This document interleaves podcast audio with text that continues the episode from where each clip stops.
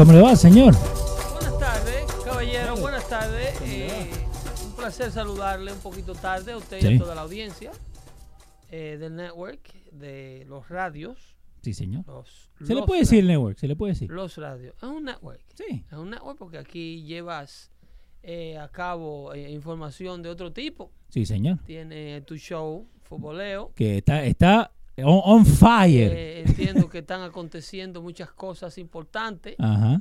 con el partido de, de- de- de Boca Este y de River Plate. Se están matando, pero. ¿Y qué es lo que está pasando, loco? Eh, droga, básicamente. Oh, dro- droga, dinero, eh, cuentas. Sonaste como el doctor Fadur, un Sí. dominicano. Droga, ese viejo, sí, sí. no, pero eh, vuelve a lo que vos dijiste acá la última vez que hablamos de esto, que tiene que ver todo con la sociedad. Correcto, los roces sociales Sí. se lo- los llevan a la cancha. Pero hay, hay otras Problema, cositas por ahí que están interesantes, ¿no? Porque me cuentas que Dale. hay divisionismo dentro de los hinchas del mismo equipo. Sí, Que la gente de Boca pelea con la gente de Boca y la gente de River pelea con, con la gente de River. exactamente. Entonces lo, lo que termina pasando es que... en otras palabras, la gente lo que quiere es pelear. Exactamente. Porque no se explica que... Alrededor del estadio, y hay un montón de videos que han puesto, ¿no? Pero alrededor del estadio habían gente de River pegándole a otra gente de River. de River. Había gente de River robándole las entradas a otra gente de River. Es So, que- es que el fin del día son delincuentes.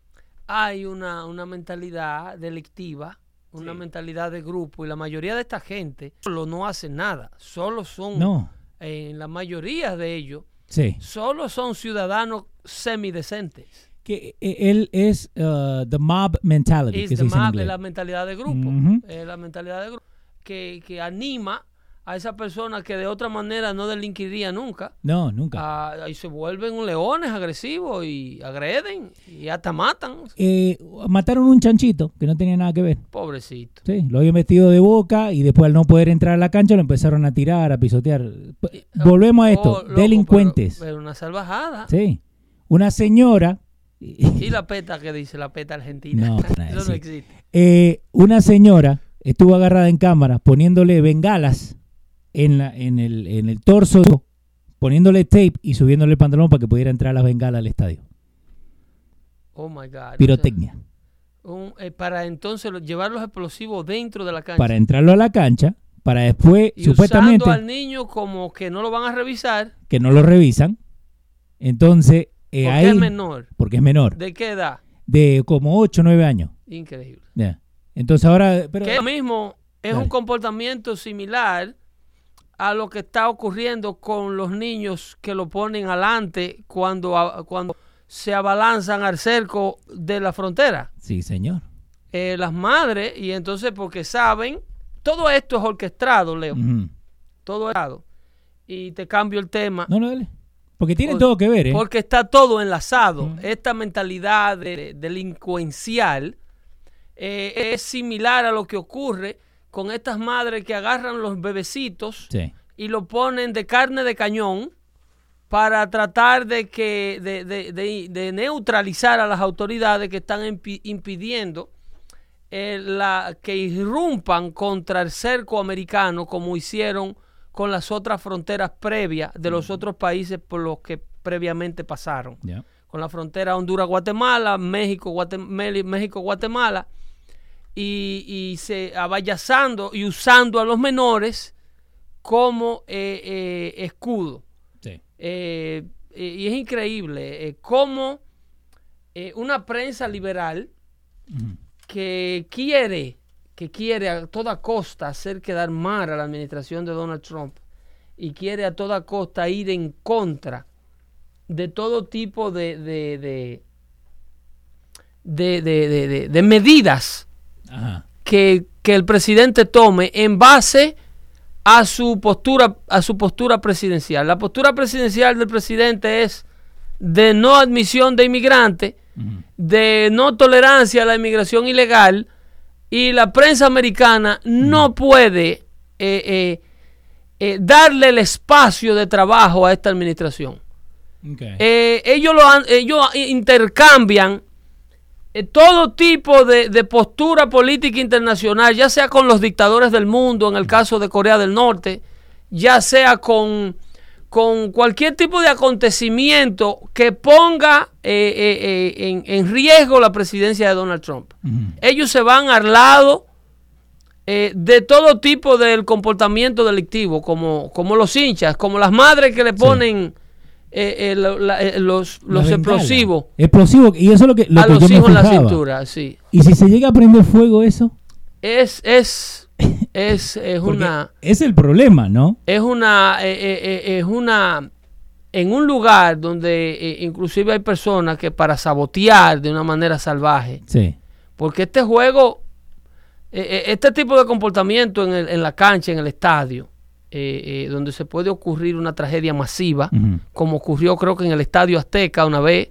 Eh, bueno, en unos cuantos ha pasado. eh, que de- desplomaron las gradas y mataron cantidad de gente. El, el más famoso, bueno, el más famoso no, pero el que pasó en una cancha que llegó a cambiar totalmente, como en Inglaterra y en Europa hacen sentar a, lo- a, los- a, lo- a los fanáticos, fue en Hillsborough, en mil- 1987, donde habían dejado entrar el doble de la gente que tenía que entrar a la cancha y se prendió fuego los tablones, de que son de madera. Entonces murieron como 150 un personas. incendio Yep, un incendio adentro de la cancha, en las gradas. Eso es- hizo que Inglaterra quede afuera de toda competición internacional por cinco años. Que no podía ninguna copa. pero esa la sanción es al momento de la tragedia Al momento de la tragedia y después Pero de ahí. mientras tanto, Ajá. they get away Oh, mientras tanto, antes de eso hacían con cualquier años, cosa. con años Sí. de ese tipo de comportamiento. Pero Sí. hasta que no matan 400 o 500 personas en una, en una tragedia de esa, Ujú. eh, eh, no, no se toma medida porque económicamente es muy lucrativo. ¿Vos escuchado alguna vez de, de un eh, periodista apellido Lanata? No. es un gordo medio barbudo de Argentina, él siempre en contra del gobierno, ¿no? Pero él lo que estaba hablando eh, ayer, justo ayer que lo estaba escuchando de esto, él dice, bueno, si no falleció nadie, entonces está todo bien, Está podemos todo- seguir. Seguro, seguro. Es hasta que se muere un poco de gente. Sí, pero Es hasta que se muere un poco de gente. Este, La cabeza. eh, el asunto, y, se, y es criticable y aplicable a todas las nacionalidades, a Sí. todos los deportes.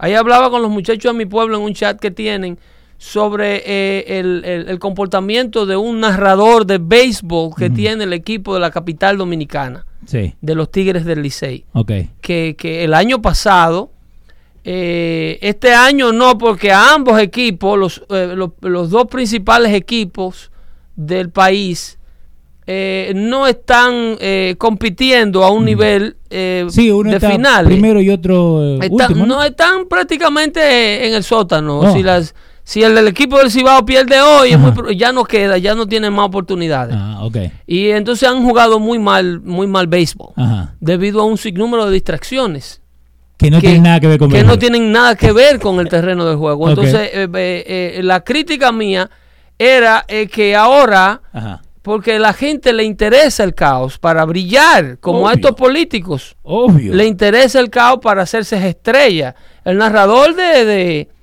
de béisbol de, de- de la República Dominicana, de ese equipo capitalino que se llaman los Tigres del Licey, se llama Franklin Mirabal. Eh, el hombre les fue otorgado hasta un premio Cassandra, un reconocimiento ajá, por la manera en cómo él este, narraba la pelota. Sí. Y él simple y llanamente eh, narra el juego dándole cuerda, atacando a la oposición, no narrando el juego. No, El único estilo que tiene está. Es instigar Sí. a los perdedores a, a- a, eh, a- que le duela. A los perdedores, pero no le tira a su equipo, ¿no? Al, al equipo de él, jamás. Nunca. Jamás. Aunque Él esté es un- perdiendo. es un porrista completamente del equipo que le emplea. porristas profesionales. Es un porrista que usa la cabina de transmisión, Sí. el parco de prensa del equipo, Ajá. lo usa para hacerle porra al equipo que le emplea y atacar completamente de manera miserable. Y yo soy del equipo que él narra. Ajá. Eh, yo soy fanático de, o sea, fanático de nada, pero sigo Seguí. desde pequeño. Ese fue el equipo que me enseñaron a seguir a los Tigres del Licey. Pero el, el narrador que tienen, Vos le estás dando más cosas para que te joda, ¿no? Cuando no ganen los tigres, para que te manden No, mensajes. o- o que, me- que se vayan al diablo todo el que quiera atacarme. Que, que- o sea, o- eso es lo que Ajá. hacen. Sí. Eso es lo que hacen. Pero Sí, sí. yo no yo no participo. En una ocasión estuve en la puerta del estadio y de la puerta del estadio me devolví. Por el ambiente hostil que crea este tipo de seguimiento a un, a un equipo X. Sí. Tú no puedes, señores, tenemos que ser un poco más civilizados. Tenemos, Esa es la palabra. tenemos que ser un poco más civilizados. Nos comportamos como cavernícola en torno a la afición deportiva. No, eh, y eso también tiene muchísimo que ver con lo ciego que está la gente, que cree que el deporte es más grande de lo que uno hace el día a día. Lo que es un reflejo de los ciegos que están en un sinnúmero de otras cosas de Sí, mayor no. interés. Están así de ciegos en la educación de sus hijos. En las cosas que deben hacer ellos. las- porque cuando tú le prestas ese nivel de atención y cuando tú permites que tu equipo favorito ocupe esa cantidad de espacio en tu mente, Sí. al punto de que tú te quieras matar con otra persona, como yo escuché decir en, ese, en, el, en el año pasado, un, un, un audio de WhatsApp que lo pasaban en todos los, en todos los chats y todos los, en todas las páginas, Sí. decía, no, lo que tenemos que hacer es llevar, y decía uno, lo que vamos a hacer es llevar puñales, hay play, y que me habla disparate, yo no una puñalada. la, la gente del chat ya te está mandando, eh, oye esa vaina, Pedro es liceísta. Sí, yo no tengo problema con eso, pero yo no soy liceísta loco y reconozco cuando el equipo, cuando un equipo está jugando bien, aunque no sea el mío. Ajá. Y, Eh, y la gente que se jode el licey. Eh, bueno, eh, si está jugando mal, que se joda, lo, que Sí. se joda. Recientemente tuvo que salir el manager, que era americano. Sí. Lo que fue un error desde el principio, yo lo llamé desde el principio de temporada. Ese muchacho no iba a dar al traste con ese equipo dominicano, porque la pelota invernal tiene un problema muy serio, que es que no es pelota, no es béisbol de grandes ligas, pero se juega con jugadores prácticamente de grandes ligas o con ambición a grandes Sí, ligas. para que no pierdan ritmo. Eh, todo. entonces tú tienes pelotero, una pelota que se juega desde un punto de vista en el terreno del juego a nivel eh, eh, de grandes ligas, pero se maneja a nivel inferior a AAA americana. Oh, wow. ¿Entiendes? Entonces Sí. tú, tú no puedes ir a, do- a donde hay ese, ese, ese, ese golpe de cultura, los muchachos, a, a- a- manejarlo con un manager de AAA americano, porque supuestamente a nivel de escalafones, el americano está un renglón más arriba. Sí, que eh, entienden a veces las No, cosas que no, pasan. tienen que culturizarse. Un fracaso desde, desde que llegó. El equipo no pegó una bajo la dirección del, del- del gringo. Para dejarle saber a la gente, muchísimas gracias a los que están ahí en, en los chats, en Facebook, en YouTube, también mandándonos mensajes, que la camiseta que están viendo, la de Dando Fuete, la oficial, la pueden comprar Ah, en mira qué bien. Hoy se, me- punto se me olvidó com. la mía hoy. No, pero por eso Le ahora la prometo pongo que el jueves hago el Sí. show con ella puesta. Eh, también Alfredo Alfaro nos está diciendo, acabamos de ver que Argentina es un país de tercer mundo con lo vivido en el Monumental, que así se llama el estadio de River. Yo lo Eh, vengo diciendo hace rato. Eh, Y, y no solamente de y lo- River y Tú de sabes Boca. lo triste. Dale. Lo triste en esa nota de Alfaro. Ajá. Eh, lo triste de esto es que Argentina es una de las naciones latinoamericanas más avanzadas del hemisferio. ¿Sí? Eso, te- eso es para que tú tengas una idea. ¿El G20 no va a ir la semana que viene? Oye, ya. Ya estamos, sí, ¿no? Sí, es una cumbre Sí. de los países más industrializados del, del- del continente. Y con eso llega. Eh, eh, y con eso la van a recibir. Pero, ¿qué tú le dejas al resto de Latinoamérica? ¿Qué tú le dejas a Centroamérica, a Honduras, que estaba catalogado como el país más violento del mundo? Sí. El país de mayor índice de homicidio a nivel mundial era Tegucigalpa, la capital hondureña. Eh, Juan González está diciendo, eh, ¿cuáles otros países tienen clubes de deporte como lo de béisbol en la República Dominicana? En Puerto Rico también juegan. Claro, la- ¿no? y México. Y México Venezuela tiene una liga buenísima. Venezuela. Lo que pasa es que en México el, el deporte de béisbol, lo, más que nada lo juega en el área del Golfo, que es el Caribe mexicano. Sí, porque no- acá no Eh, puede jugar en, en Está la nieve. Culiacán, está este Mazatlán. Sí. eh, También Cancún está por ahí, eh, ¿no? eh, creo que Cancún es Pacífico. No. Yo lo único que sé fue, Eh, estaba bonita la- Cancún, sí, Cancún, Acapulco es que es Pacífico. Sí, Cancún a- está en el Acapulco Caribe. del otro lado, sí. Exacto. Eh, pero sí, México tiene eh, a Mazatlán y un sinnúmero de, de- una liga grandísima y ha producido grandes profesionales. del- Que antes Speedy me, siempre me ha contado, ¿no? Cuando hacemos Deportando, acá también lo pueden escuchar en losradio.com. Eh, de aquí hay que también. darle un plug, ¿viste? Claro. Pero Speedy siempre ha dicho que antes, en los 80, un montón de, de Major Leaguers iban a jugar a Puerto Rico y a Santo Domingo. Siempre. Lo que pasa es que ahora, con el comercio y con los contratos de 250 millones, como en el caso de Robinson Cano, Sí. que jugó para las estrellas orientales allá cuando era novato de los Yankees de New York aquí, Que lo dejaron. Pero ahora Seattle, ¿cómo presta Seattle ese muchacho? No. Que lo tienen que cambiar a propósito, lo van a cambiar. ¿Por qué?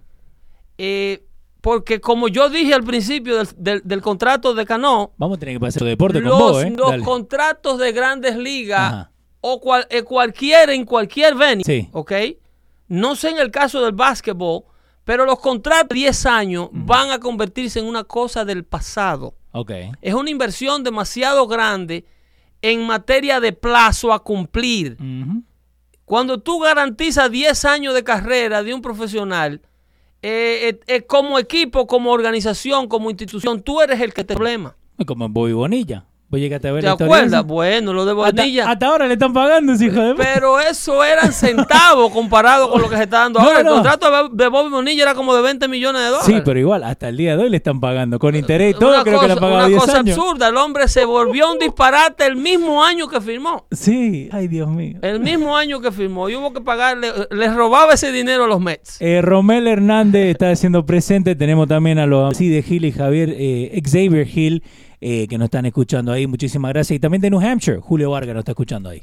Fe- Felicitaciones a, a- a todo el que pasó eh, en sus eh, casas y en sus lugares de origen un buen día de Thanksgiving. Sí. Mi holiday favorito. ¿Por qué? Porque Thanksgiving no tiene religión. No. Y sin embargo, es un conmemorado espiritual. Sí. Thanksgiving es un agradecimiento a, a lo, a lo grande, a lo que se agradece, a lo que, a esa fuerza que muchos se rehusan a entender que existe. Eh, sin embargo, no tiene una, una culturización. Eh, eh, Thanksgiving, yo los, la única vez que he visto el McDonald's de mi comunidad cerrado El McDonald's, sí. es el día de Thanksgiving. El de, por lo menos el de mi comunidad Tienes cierra, razón, ¿eh? cierra ese día. Tenés razón. Y esa gente, óyeme, los McDonald's bajo construcción están abiertos. Sí, los McDonald's y los Donkey Donuts están abiertos siempre. Bajo construcción. Pueden Ajá. estar remodelando el lugar y, y- y- y hacen un pasillo para vender la, la grasa esa frita que ellos venden. Sí. Eh, tenemos ahí a- al amigo del show, eh, Real Triple V. Dice que por qué Trump le saca los trapos a Nancy Pelosi y después quiere ponerla como speaker. Que Trump Política. es doble cara. Política triple V. triple V. Ajá. Se llama estrategia política. Y hay que hacer una limonada con el limón que hay. Ajá. Entonces, para Donald Trump exaltar o elevar o tratar de negociar con el nuevo bando demócrata que ha sido electo, el bando que quiere tomar la dirección de, de- de- de ese partido que a propósito, hablando del Partido Demócrata, tengo que mencionarle que es una organización política eh, que es importante que ustedes le presten atención para que no apliquen el método a sus vidas. Si ustedes quieren seguir siendo demócratas, sigan siendo demócratas. Yo no tengo que poner una pistola en la cabeza a nadie para que cambie, para que cambie de, de- de- de- institución política a la que se siente cómodo. Sí. Pero por favor no apliquen el patrón, eh, eh, las normas de conducta o las normas de operación del Partido Demócrata. El Partido Demócrata es un partido que gira en torno al fracaso. Regua- re- reward failure. Ok. El Partido Demócrata eh, compensa el fracaso. Pero si tú te, si tú te fijas, ¿Cómo? bueno, fíjate, la máxima figura del Partido Demócrata, ¿quién es?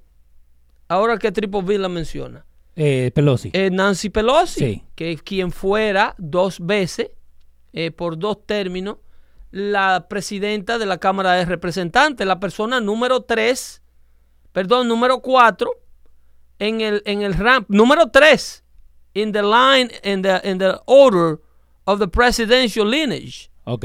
eh, del, lineaje, del linaje presidencial, el Speaker of the House es la persona número 3 en turno por si el presidente muere. Sí. Luego le toca al vice.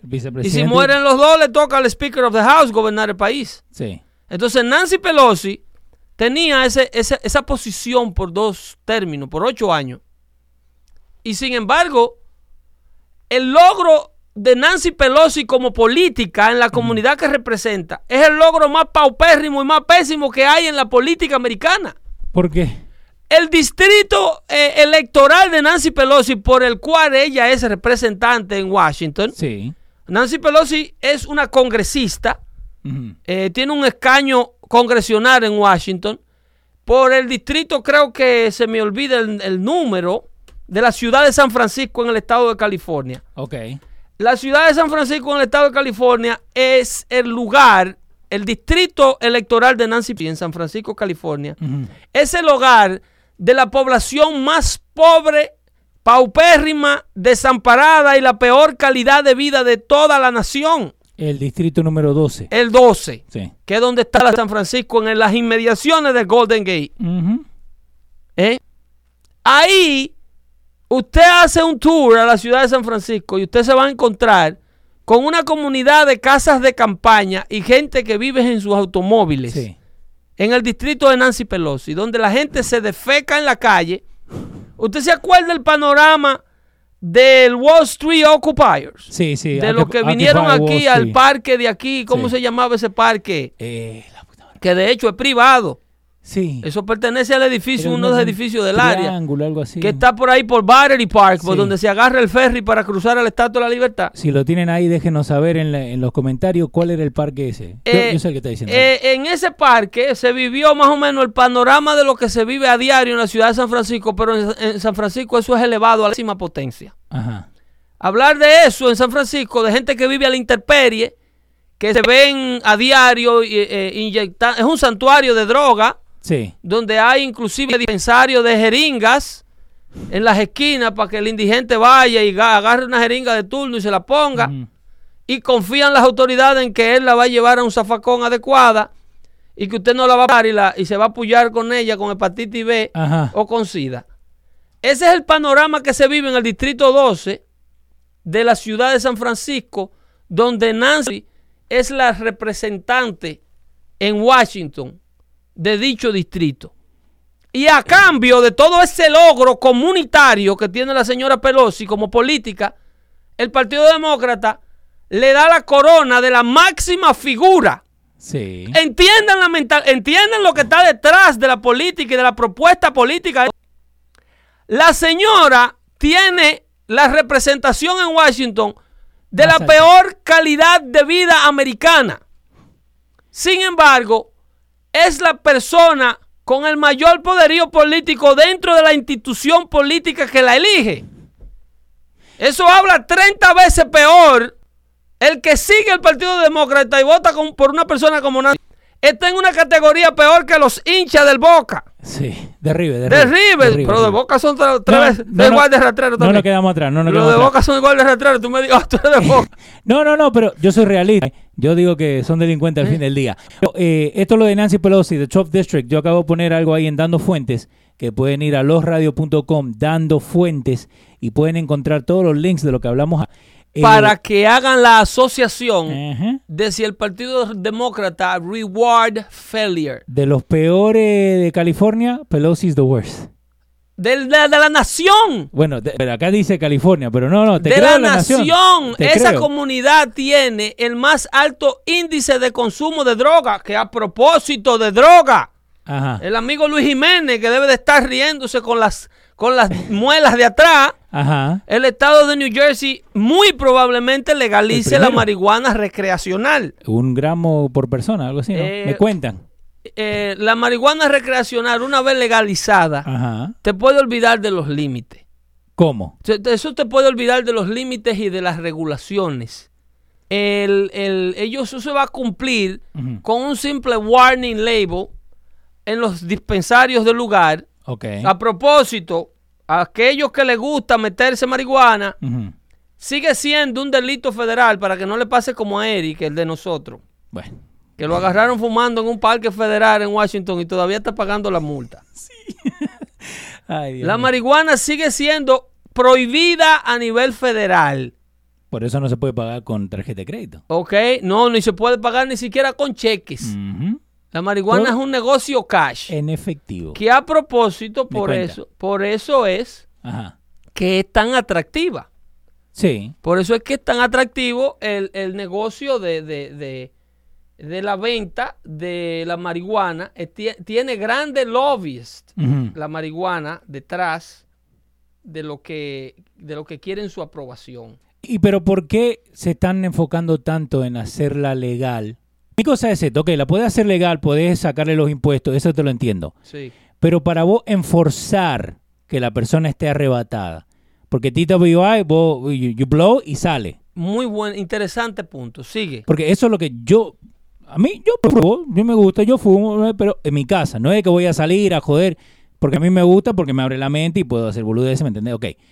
Pero yo digo, ok, una persona que salga y que esté manejando y que choque, puede ser que haya fumado el día anterior y el THC le queda en el sistema. El, el- ese es el gran problema. El, Claro. el- el- el intoxicamiento por cannabis Ajá. dura en el sistema tres veces más, un periodo de tiempo tres veces más prolongado que el alcohol. Sí. Sin embargo, no existe un mecanismo de prueba por parte de las autoridades para demostrarle al chofer que lo, que lo detienen que está arrebatado. Porque supuestamente los ojos, pero con Vice. No, pero no hay como, como soplar para Sí. descubrir los niveles, el nivel de arrebate que tiene este. Como que este, este tiene coño el día entero embollado. Este, no le ¿no? quita- este no se le quita un arrebate. Ajá. Entonces, en el estado de Colorado, que fue uno de los estados que recientemente aprobó la medida, Sí. hay un alto índice, un alto incremento en el, en, en el número de accidentes automovilísticos que han ocurrido. Pero no se lo pueden atribuir a marihuana porque no hay como demostrarle al conductor que chocó o accidente porque andaba arrebatado. A menos que hay un caso de muerte, como el caso de Nueva York, de la tipa que Sí. corrió con el minivan hace como tres años. Que iba al revés. Y iba en vía contraria en el pues guiando a razón de más de 90 millas por hora, porque el arrebatado de marihuana cree que todo está lento. No, no, no, pero no era solamente marihuana lo que tenía. esa tenía de todo. Pero, pero no le echemos la culpa a la marihuana. no, pero esa tenía de todo. Entre whisky y otra cosa, tenía mucha marihuana en el sistema. Y el marido lo trata de negar y la Sí, autopsia sí, sí, se lo demostró. Sí, sí, sí. Que tenía cantidad de marihuana en el Mi sistema. mujer nunca. sí, yo me acuerdo de esa. ¿Eh? ¿Tú te acuerdas que el marido salía eh, a decía defender la reputación de su mujer, que ella nunca fumaba? Y el médico le decía, señor, el leño que la señora iba jalando. El leño que la señora se iba metiendo el día, mire, con esta prueba que hay aquí. Esto coincide a que esta vaina era del tamaño de un bate de jugar pelota. Mínimo. Pero, ok, so, a, a eso va. Por culpa de gente Science is a así. bitch, dicen los científicos. No, no, pero por culpa de gente así, que no saben el límite, te- tienen que pagar los otros. Loco, las autoridades son las malas. Ajá. Mira, el estado de New Jersey estaba bajo la influencia de un sinvergüenza. De, Oh. un, de un si- sí, está bajo la influencia de marihuana. Ajá. Porque Damián Murphy, que Sí. tiene que fumarse cinco o seis tabacos antes de levantarse de su casa, Sí. es el gobernador del estado de New Jersey. No tiene cara de Y- fumador, ¿eh? Murphy. Murphy hizo campaña y ganó para aprobar y descriminalizar el uso de marihuana. Ok. Y fue auspiciado por muchísimos lobbies de la industria de la marihuana. Ujú. Entiéndase, la marihuana medicinal como está ahora solamente genera 80 millones de dólares al año. La medicinal. La medicinal. La marihuana recreacional, oiga, ¿con qué, con qué planes es que esta gente están promoviendo supuestamente la idea altruista de que su hijo no caiga preso? Porque eh, para que no le den tiempo en cárcel por una cosa que no es un delito grave. Ajá. Es poner a fumar hasta el gato que esta gente quieren.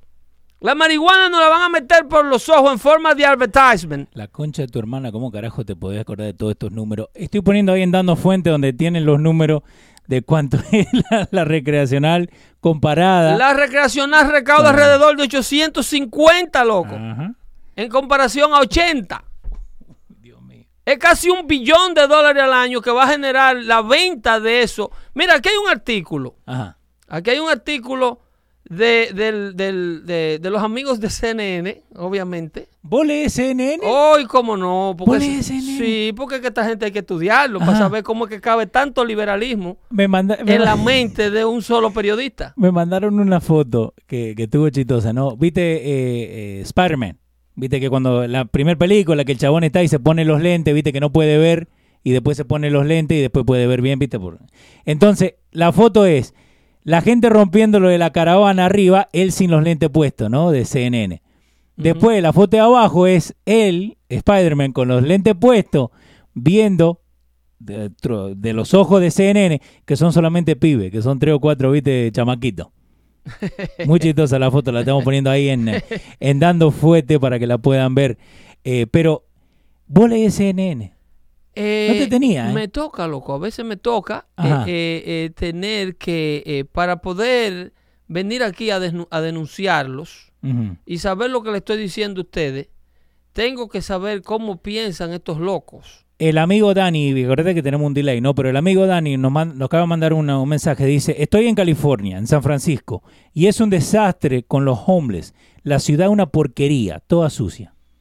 Esa es la comunidad que entonces, porque cuando yo le digo a ustedes que el Partido Demócrata compensa, compensa, eh, le da un premio Sí. a los políticos malos.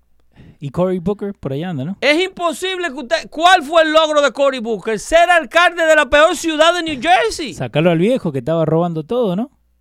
¿A quién? ¿A Baraca? No, no, el otro, ¿cómo el...? eh, El antes Sharp, de él. Sharp James, ¿no? El, el de él. Sí. Pero ese por lo menos no tenía aspiraciones senatoriales. ¿Quién? Este- eh, James. sí, pero Booker Sí. vino a hacer lo mismo. De hecho, Booker aumentó la violencia policial con bajo Booker, Ajá. superior a la de James. Sí.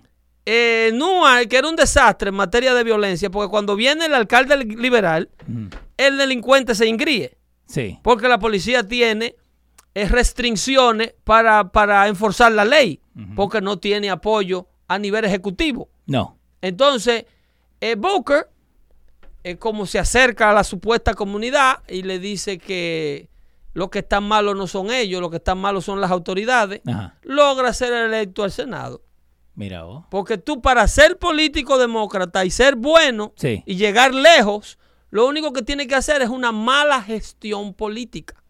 Ah, entonces nos metemos nosotros a políticos, No, entonces. no, fracasamos No. porque tú y yo somos hombres serios. Oh. vamos a- Si nos metemos al Partido Demócrata, no llegamos ni, ni siquiera a, a representante municipal. Eh, Roberto Ruiz, amigo del show, está diciendo, buenas tardes, Pedro, por favor, mándale un saludo a mi amigo, come cupones, Kenny Segovia. ¿Viste? Se están tirando hasta en los chats, ¿eh? No, así no.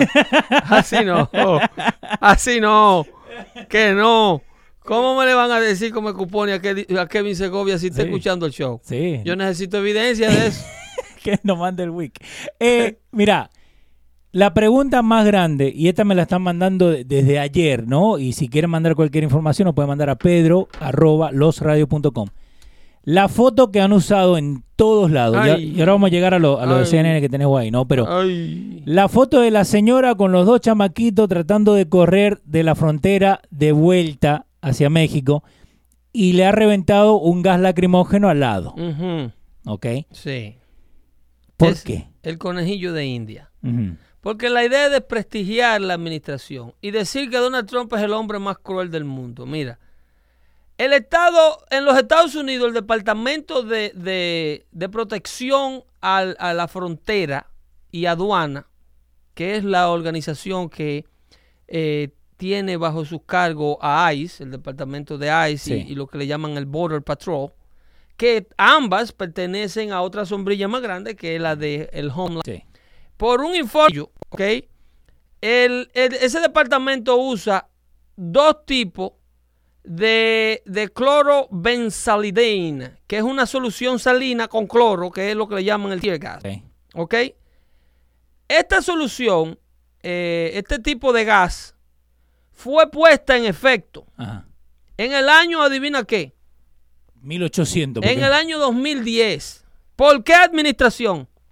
2010 sería Obama, ¿no? En la administración de Barack Obama autorizó a través de Homeland Security Ajá. el uso de este tipo de dispositivos para dispersar frecuentes intentos por turbas que tratan de entrar al muro fronterizo para pisar territorio americano. Ujú. En ocasiones, ¿ok? Había sido usado hasta dos y tres veces por mes Wow.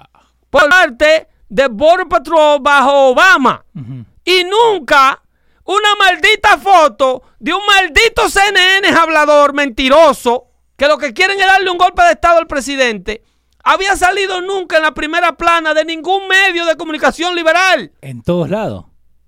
En La patrulla lados. fronteriza harta a, la, a gases lacrimógenos a todos estos delincuentes que tratan de brincarse el muro a la mala. Que tratan de romper eh, la valla, básicamente. Porque por- eso fue lo en que pasó. turbas. ¿Eh? La parte que no presentan, el video que ellos no repiten a diario, es los migrantes con ñoña, con pedazos de blog de este tamaño, tirándosela a la patrulla fronteriza al otro lado de la cerca. Sí. Esa parte, esa foto, ellos no la ponen en primera plana. Ellos ponen la foto de la mujer que mandaron adelante con los dos niños descalzos. ¿En qué cabeza? ¿En qué cabeza? Miren si la foto es fabricada. Ajá. ¿Ok? Miren si la foto es fabricada.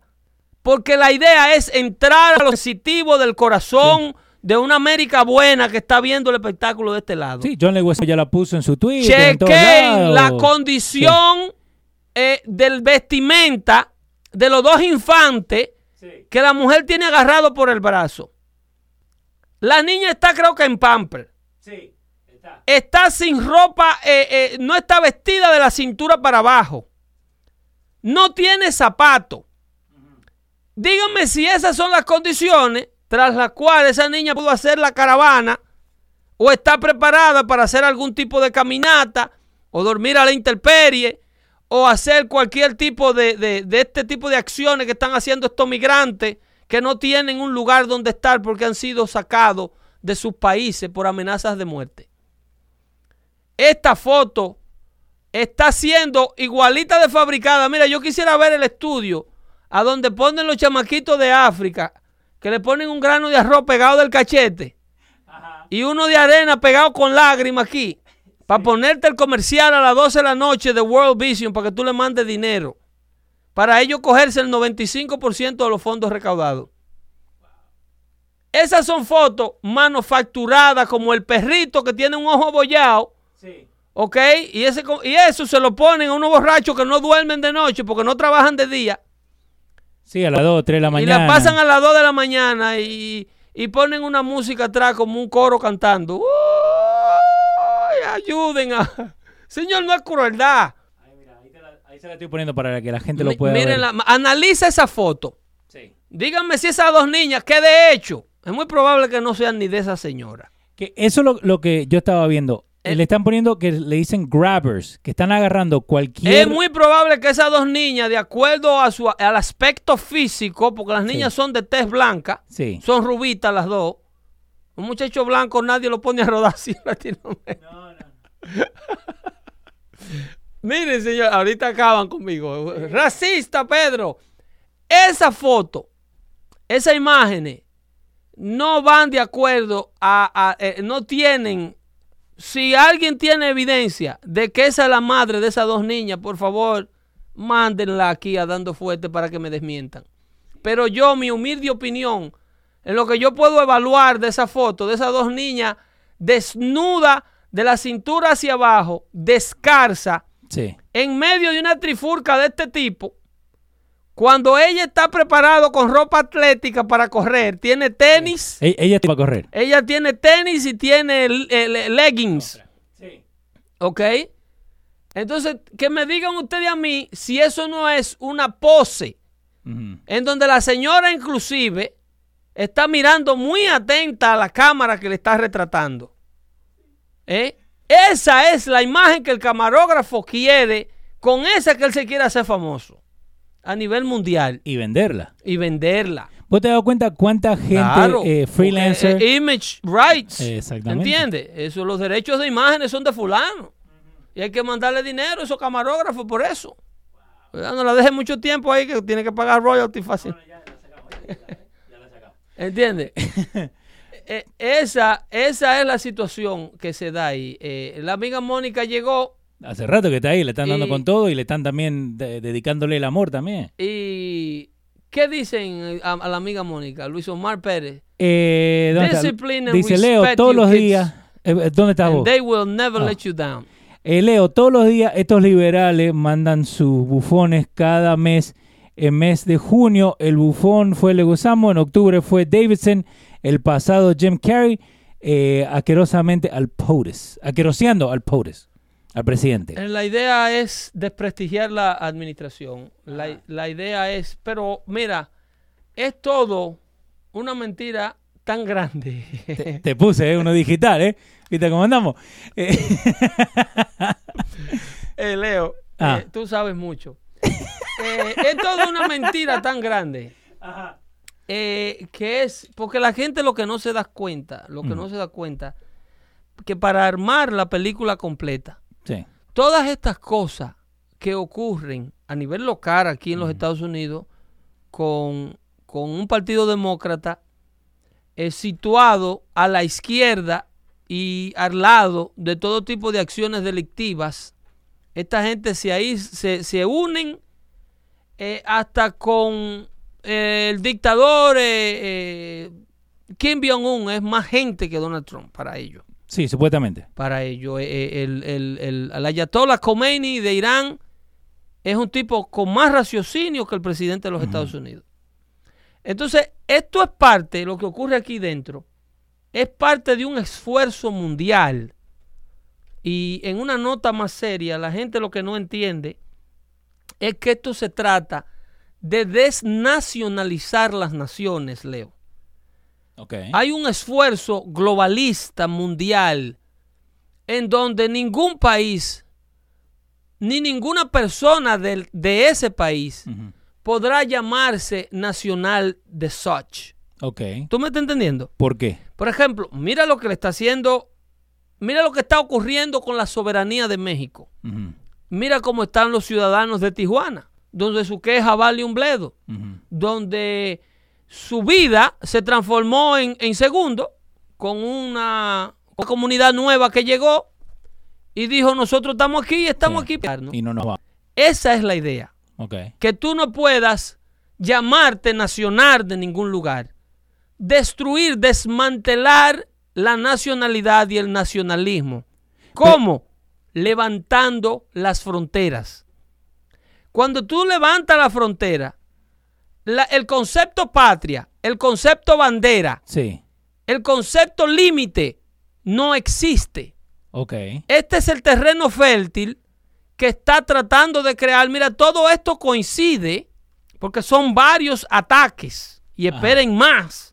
Esperen más. Mira, había como cuatro o cinco Todo esto caravanas. coincide con el nuevo informe que acaba de emitir la, el- el- la Organización Mundial del Cambio Climático.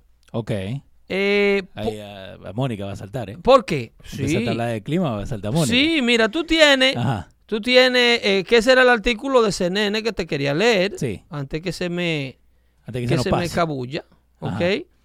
Tú tienes, eh, eh, primero te hablaba de que la implementación de los gases para cuidar la administración Obama de este tipo de turba, Sí. eso fue implementado desde el 2010 por su departamento y que Obama hacía lo que le daba la gana con los inmigrantes. Lo deportaba cuando le daba la gana para cuidar el PR de la administración. Eso me acuerdo. ¿Entiendes? Eran expendable. Sí. No importa lo que se hace con ellos. A mí hay que darme un chance y dejarme trabajar. Collateral damage. A, a mi modo. Sí. ¿Ok? Pero el presidente de turno, como es de derecha, no es de nosotros, Ajá. Quiere mantener la población armada, quiere decirle a la mujer que ella no se puede matar un niño en el vientre cuando le dé la gana, que ella es la única dueña de la vida ahí adentro. Quiere decirle a la comunidad heterosexual, gay, lesbiana que, y transexual que el matrimonio de la iglesia debe ser reconocido única y exclusivamente en una mujer. Y esa es una de, la- de las problemáticas más grandes que, que ha enfrentado el presidente Donald Trump. Entonces le quiere decir a la comunidad mundial que ampara a todos estos grupos bajo su cobijo y lo quiere como militante dentro de su fila, que es el grupo, el grupo mundialista que tiene las intenciones globalistas que se maneja a nivel de organizaciones mundiales como ONU, Sí. como OEA, Ujú. ¿Entiendes? Órganos de este tipo, UNICEF, todo lo que sea mundialista, Sí. globalista, es del atractivo de este tipo de gente. Con grupos financieros ocultos y manos negras ocultas que mantienen el esfuerzo hasta ahora porque eventualmente ellos van a sacar su dinero para atrás, como en el caso de George Soros. El día que exista una institución globalista que se haga cargo del mundo y que dicte desde una institución de esta cuáles son las leyes de inmigración que tiene que seguir Estados Unidos, son las leyes de trabajo que tiene que seguir Estados Unidos, qué factoría abre, qué factoría no abre, qué se fabrica dónde. Pero entonces, ¿para qué tenemos países si eso es la que yo Pero que, que te hacer? estoy hablando que la idea es destruir el concepto país. Ajá. Porque con país, por eso es que Sí. movilizan y, y- y- y le- y se pisan y se defecan en la madre de todas las fronteras habidas y por haber en Centroamérica. Pueblo sin fronteras se llamaba el grupo que le mandaba. Tú nada más tienes que escuchar el nombre de esa organización. Pueblo sin fronteras. Tú nada más tienes. Toda esa gente se mueven con dinero de ONG, Sí. que la mayoría de ellas reciben dinero de organizaciones y instituciones de George Soros. Ese, eh, eh, hacer de la frontera de Guatemala, agarrar a un grupo de hondureños y decirle tumben la cerca de la frontera guatemalteca. Sí, que nosotros lo esperamos de este lado. Pásenlo por encima. Después agarren y tumben la cerca. Eso es de la de Honduras con Guatemala. Tumben Sí. la cerca de la de México con Guatemala. Te están diciendo, la frontera no sirve, no valen nada, no, no tienen razón de ser. Tú no eres guatemalteco. Tú no eres mexicano. Esto no es tuyo. Somos todos gente. Tú no tienes derecho a sacarme de aquí. Esta no es tu casa. Esto no lo construiste tú. ¿Cómo que no es mi casa? Es Yo hice la casa. Pero, pues, entonces dile a los tijuanos, a la gente de Tijuana, Ajá. que haga obedecer el llamado de váyanse de aquí a esos migrantes que están esperando entrar por la fuerza de la frontera americana. ¿Y por qué? Bueno, le, le están echando la culpa al nuevo, al nuevo presidente que está entrando justo este fin de semana, ¿no? Diciendo que tienen que esperar a que él entre para después poder Falso, sacar a esta gente de ahí. Falso, falso. Toda organización y toda república que considere se- que se considere semi civilizada Ok. tiene un orden de gobierno interino Sí. y una institución que puede tomar cualquier tipo de transición donde haya un gobierno eh, eh, en tránsito. Peña Nieto tenía todos los, meca- los mecanismos institucionales legales para agarrar a todas y cada una de esas personas que no califica para asilo en México, montarlo en un autobús, Sí. detenerlo en grupos separados Obvio. para dispersar el grupo. Tenían todas las la, la- la de la ley para repatriar a los nacionales de esas naciones que violaron su territorio ¿Y por qué no se hizo? por falta de voluntad política, porque están bajo la influencia de grupos de izquierda que ya habían financiado sus campañas en México y le saben cosas. ¿A quién? ¿A Peña Ah, Nieto? ah, pero, pero a Peña Nieto le sabe cosas. El Chapo que está preso aquí, Sí. ¿eh? No le va a saber cosas un George Soros. No, no han hablado mucho del Chapo este último día, ¿eh? No, que el Chapo no es noticia. No. El Chapo está preso ya. Está apagado. El Chapo está preso, está en manos de las autoridades ya. Estos, estos delincuentes internacionales y estos enemigos de las banderas y de los países y de la sangre que le costó a cada patria hacer la suya, porque salimos, carajo, Leo, de la, Sí. del colonialismo de los europeos Sí. y ahora vamos a ser recolonizados por una sola, por un solo rey a nivel mundial. Eh, Mónica está diciendo, esto es una gran desinformación. Eh, Mónica, si no querés llamar, 844-829-5567. Y, no solamente Mónica, y pero lo, todos. y- y lo que ellos dicen es una gran opinión. Sí. Que lo mío es una desinformación, es una gran opinión. Eh, te tengo acá una pregunta de la gente del chat. Luis Omar Pérez está diciendo, ¿cuándo van a hablar de Pedro Albizú Campos? Que me lo prometieron la semana pasada. Eh, eh, haceme acordar, ¿qui- ¿quién es Pedro Albizú Campos?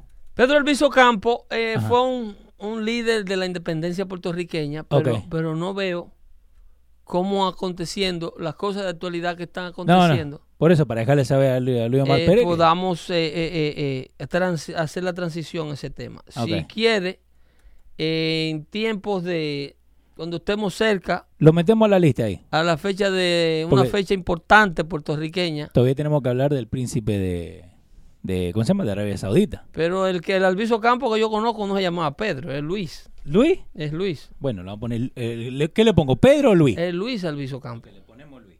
Entonces ahí va la, va la lista, porque también nos falta el, el príncipe de Arabia Saudita, que ay, Dios mío.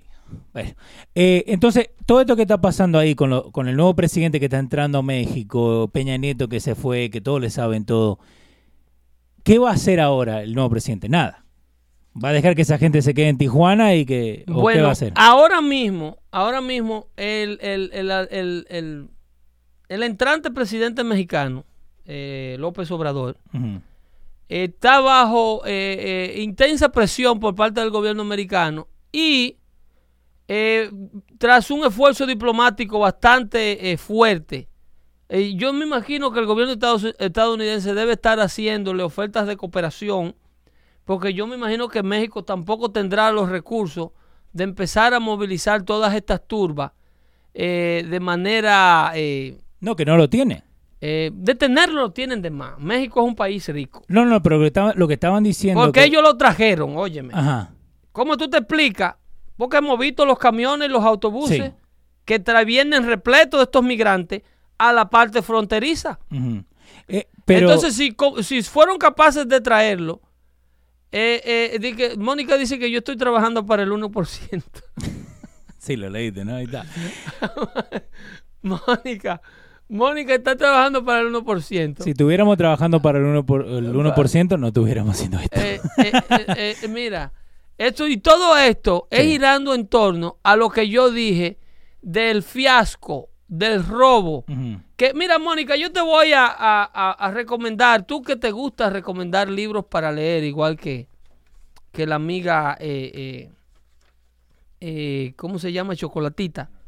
Yo te voy a, a- sugerir que busque información. Eh, por ejemplo, investigate lo que le llaman The East Anglia University.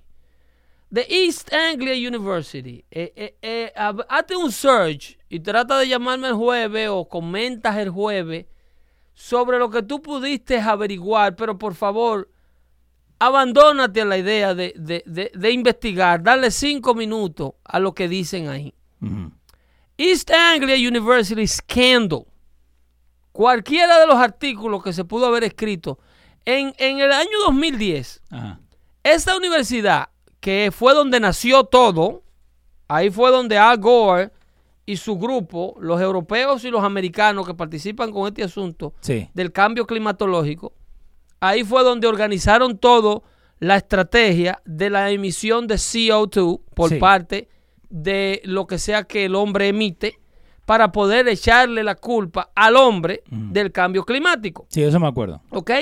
Yo quiero que la amiga eh, Mónica se vaya a, a cualquiera de esos artículos. En el año 2010 hubo una persona, que no tengo, no tengo el nombre a la mente ahora, pero el tipo era una especie de Julian Assange de esos tiempos. Como para un leaker.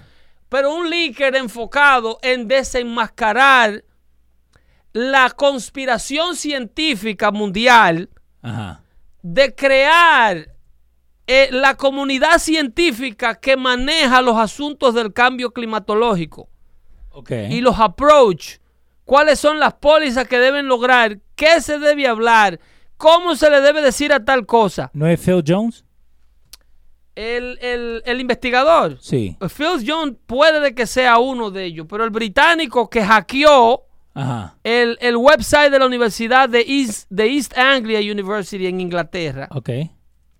ese señor puso eh, a, a- a la disposición, lo- no tengo los links aquí, pero te lo puedo mandar para que lo subamos a dando fuente. The, the Climate, uh, Climatic Research Unit Email Controversy, mejor conocido como Climate Gate. El Climate Gate. Sí, Ese este- es otro de los términos. Lo tenemos acá. ¿eh? Climate Gates. Copy y paste. Es eh, uno de, los de las conspiraciones que se le descubrió y se le demostró a la comunidad científica europea y americana que están detrás de avanzar todas estas pólizas que crearon en el Acuerdo de París, del cual se salió Donald Trump, que acaban ellos de emitir un informe ahora mismo, de cómo manipulan absolutamente todo lo que acontece en el planeta para contribuírselo, para atribuírselo al comportamiento humano. Absolutamente todo. Todo. Mira, la, cuando te acuerdas de las elecciones de la Florida, ¿Cuál de todas? de aquí de la gobernación, la que Sí. le estaban por robar al tipo que sí, ganó, sí, la última, la última. o que a DeSantis. Sí, con la cajita y todo. Una de las cosas que avanzaba el candidato de la izquierda, eh, eh, eh, Andrew Gillen, Sí. era los asuntos del medio ambiente con la problemática que la Florida se ha visto afectada, al igual que muchas playas dominicanas, con el problema de las algas que salen Las- offshore. Las algas rojas, ¿no? Algas de todo tipo, de prendimiento de todo tipo de vegetal, de, cap- de, de- de plantas que, que se desprenden del fondo del Sí. océano y suben a la superficie. Eso es un, es un tema de medio ambiente, de asustar a la población y atribuirle, mira, fenómenos como la muerte de los pescados que salen, que hay unos fenómenos que ocurren naturales. Sí, que aparecen en la, en la ruta o los mismos peces. Todo esto yo le aconsejo a la gente que me escucha y se lo voy a poner como, como, Tarea. como tarea, no, sino como un tema que está vinculado al otro, como corroboración de la evidencia que corrobora el tipo que denuncia, eh, eh, el, el tipo que hackeó el East Anglia University Data Sí. for the Climate Research, el Climate Gate, como tú le acabas de decir. Váyanse al diario, se llama The Diario On Board Diary of Christopher Columbus, o el diario de a bordo del almirante Cristóbal Colón. Que a propósito, si le dan 15 o 20 minutos al diario de Cristóbal Colón, su palabra textual, en la que escribió él, Ujú. ¿ok? En donde le confiesa a la reina que le iba a documentar la, la trayectoria del viaje eh, para mantener a su majestad, a ella y al rey, a Fernand, Sí. a Fernandín, para mantenerla documentado y le dice, le garantizo su señoría que documentaré de día lo que ocurra de noche y de noche lo que ocurra de día. Y lo narra día por día, comenzando el 3 de agosto que saltaron del puerto de Palo Ok. y explica, si tú te vas y salpa, vete al día, eh, 20 te voy a dar de la cabeza, vete al 27 de septiembre Ok. para que tú veas cómo el almirante Cristóbal Colón describe las sargas constantemente porque era una señal de que estaban cerca de tierra. Sí. Y él constantemente desde el 15 de septiembre, recuérdate, él llega a las Américas en octubre 12, un viernes, Sí. llega a las costas de, de la primera isla, eh, que hoy día es una isla que pertenece a lo que le llaman las Bermudas. Eh, eh, ¿Cómo que se llama esa isla? Esa isla se llamaba en la antigüedad, en la lengua taína, Guanahachi o, o Guanajaní Ajá. o Guanahani, que hoy día es propiedad de las Bermudas. Fue el primer toque con tierra que dieron los españoles, que no fueron las costas de Samaná.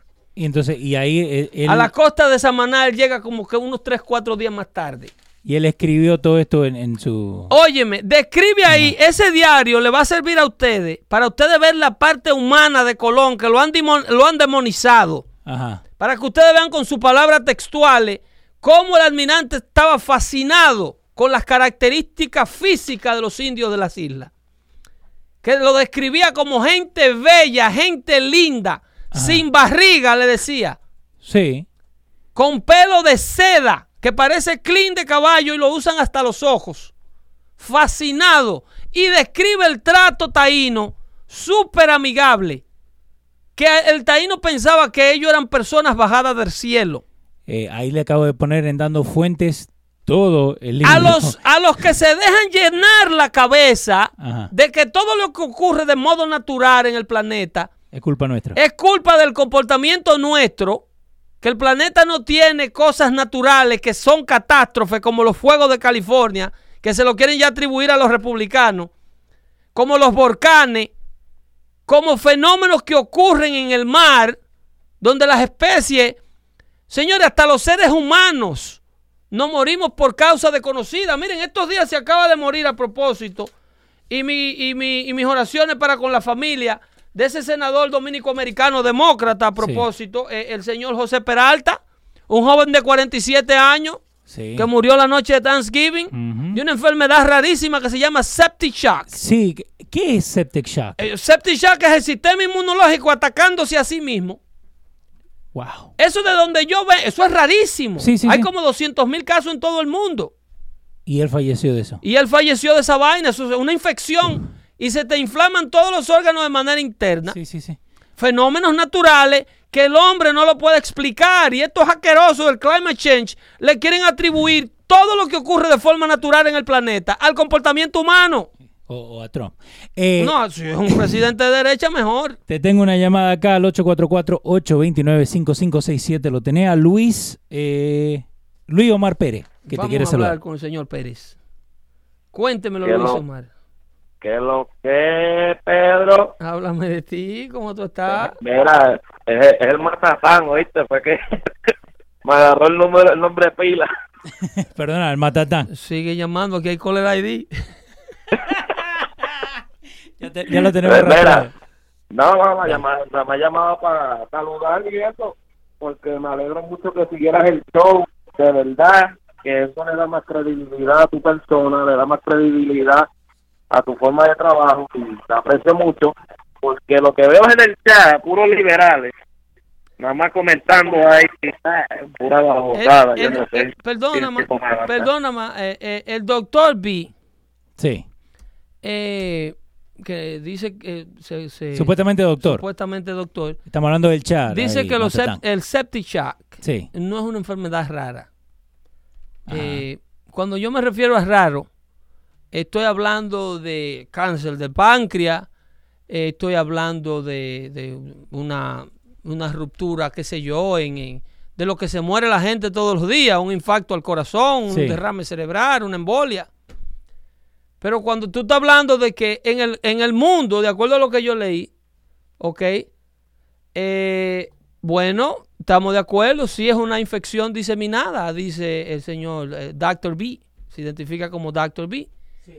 Eh, pero de que es una enfermedad que no es ocurrente, de que yo quiero que me diga la gente cotidiana cuántas veces ha escuchado ese diagnóstico.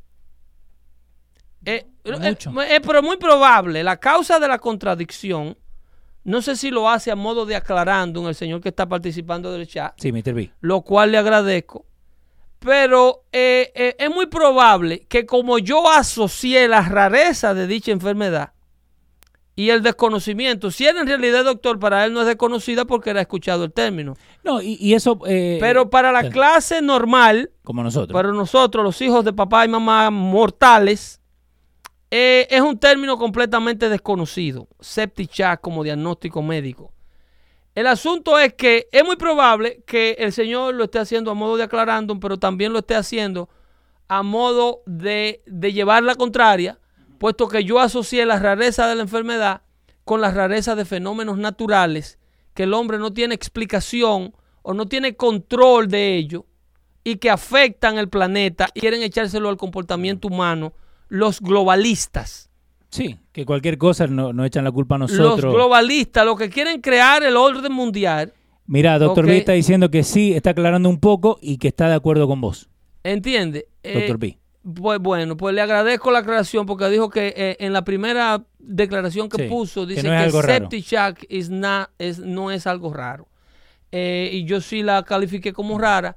El asunto es que eh, el almirante Cristóbal Colón en 1442 describe en su diario el fenómeno de las algas marinas. En ocasiones dice, creo que el 26 de septiembre, dice que la mar parecía no moverse y estar completamente cuajada por la cantidad de estas hierbas que él le llamaba. Muchas de ellas traen cangrejo encima. Ellos todavía no han visto tierra y no saben si tierra existe. Entonces el almirante describe estos fenómenos porque eh, eh, la eh, hierba es producto de tierra. Entonces ellos están confundidos de no saber la procedencia y la menciona y la re que te menciona y habla de hierba y busca su trayectoria hacia dónde la lleva la corriente y de dónde la trae la corriente. Porque Cristóbal Colón era un genio.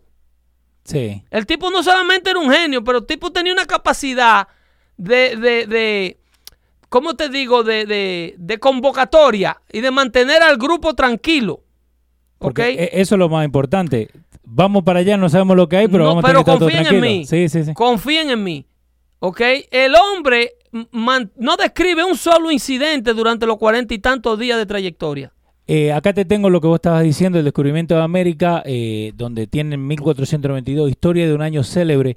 Dice, cortaban las, las quillas de las caraveras al misterioso mar de Sargazo, Sargazo eh, lleno de algas marinas que forman en su superficie una tupida alfombra.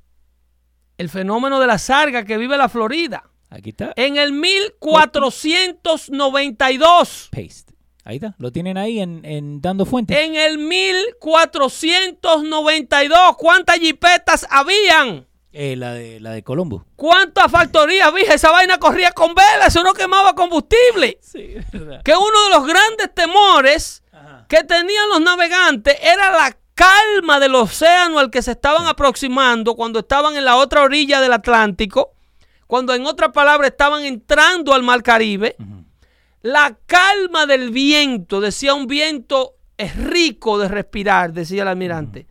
Un, un, un mar completamente sano, le, le describía el mar como sano porque no Sí. tenía hostilidad de mal tiempo, cosa que después tuvo que cambiarla porque más adelante, si leen el diario, se van a dar cuenta que inclusive una de las carabelas la dañó un huracán y tuvieron que irse a refugiar a unas cuencas que hay por allá por Puerto Plata Ajá. para poder salvarse de, lo, de, lo, de las embestidas del tiempo.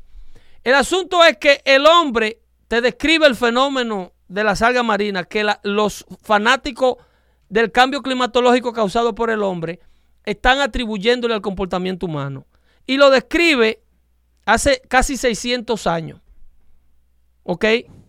Estas cosas ocurren. Y estos, estos arrogantes que quieren controlar el comportamiento y el plan de Dios para con el hombre en la tierra. ¿Ok? Estos arrogantes seculares, ¿ok? Quieren atribuirte, hacerte sentir culpable a ti por tu día a día. Pero- Quieren pero ¿por qué? implantar un, porque así te manejan. Cuando tú te sabes culpable, tú te sabes menos te sientes mal y quieres que alguien te dé la oportunidad de redimirte. Es lo que ofrece Dios para los hombres. Pero estos hombres se lo ofrecen a otros hombres. Eh, Yo sé más que tú, tú estás equivocado. Ven a mis conocimientos y redímete de tu vida de estupidez que ha vivido. Ahí tiene tu amiga Mónica diciendo, hay más de mil especies de algas marinas. Eso no significa que las que Colón vio son la misma de ahora. El, el- el problema es que si la hubiesen visto en estos tiempos, esa alfombra que él describía, Ajá. un político del año 2018 se la iba a atribuir al calentamiento global. Y es, Esa misma. eh, pero es la misma porque, eh, óyeme, óyeme a dónde llega las ganas de no abrir los ojos.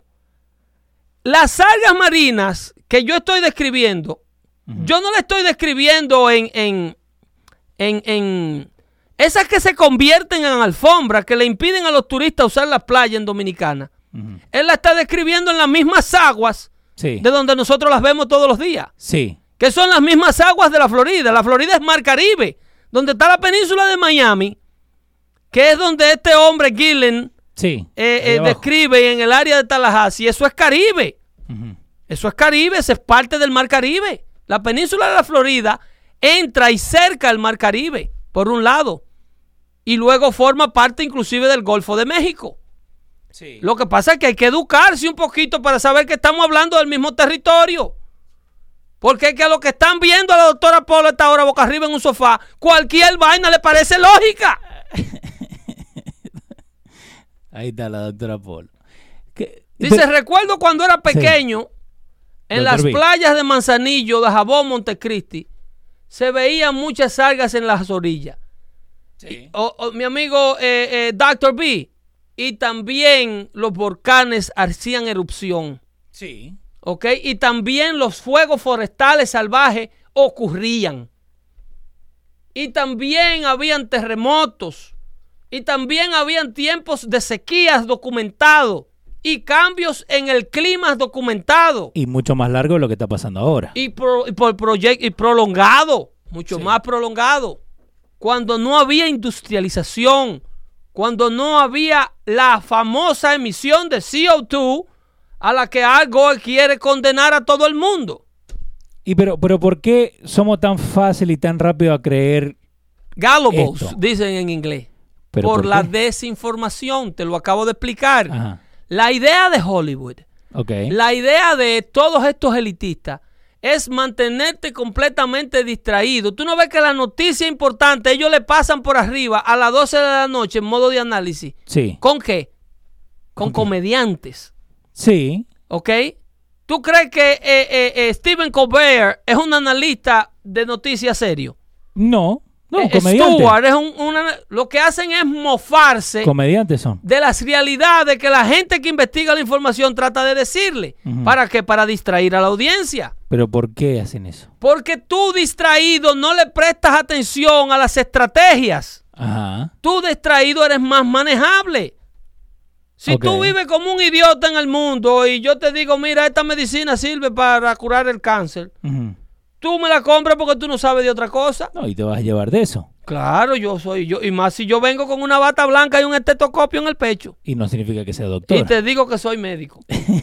Nada que ver con Dr. B. No, no.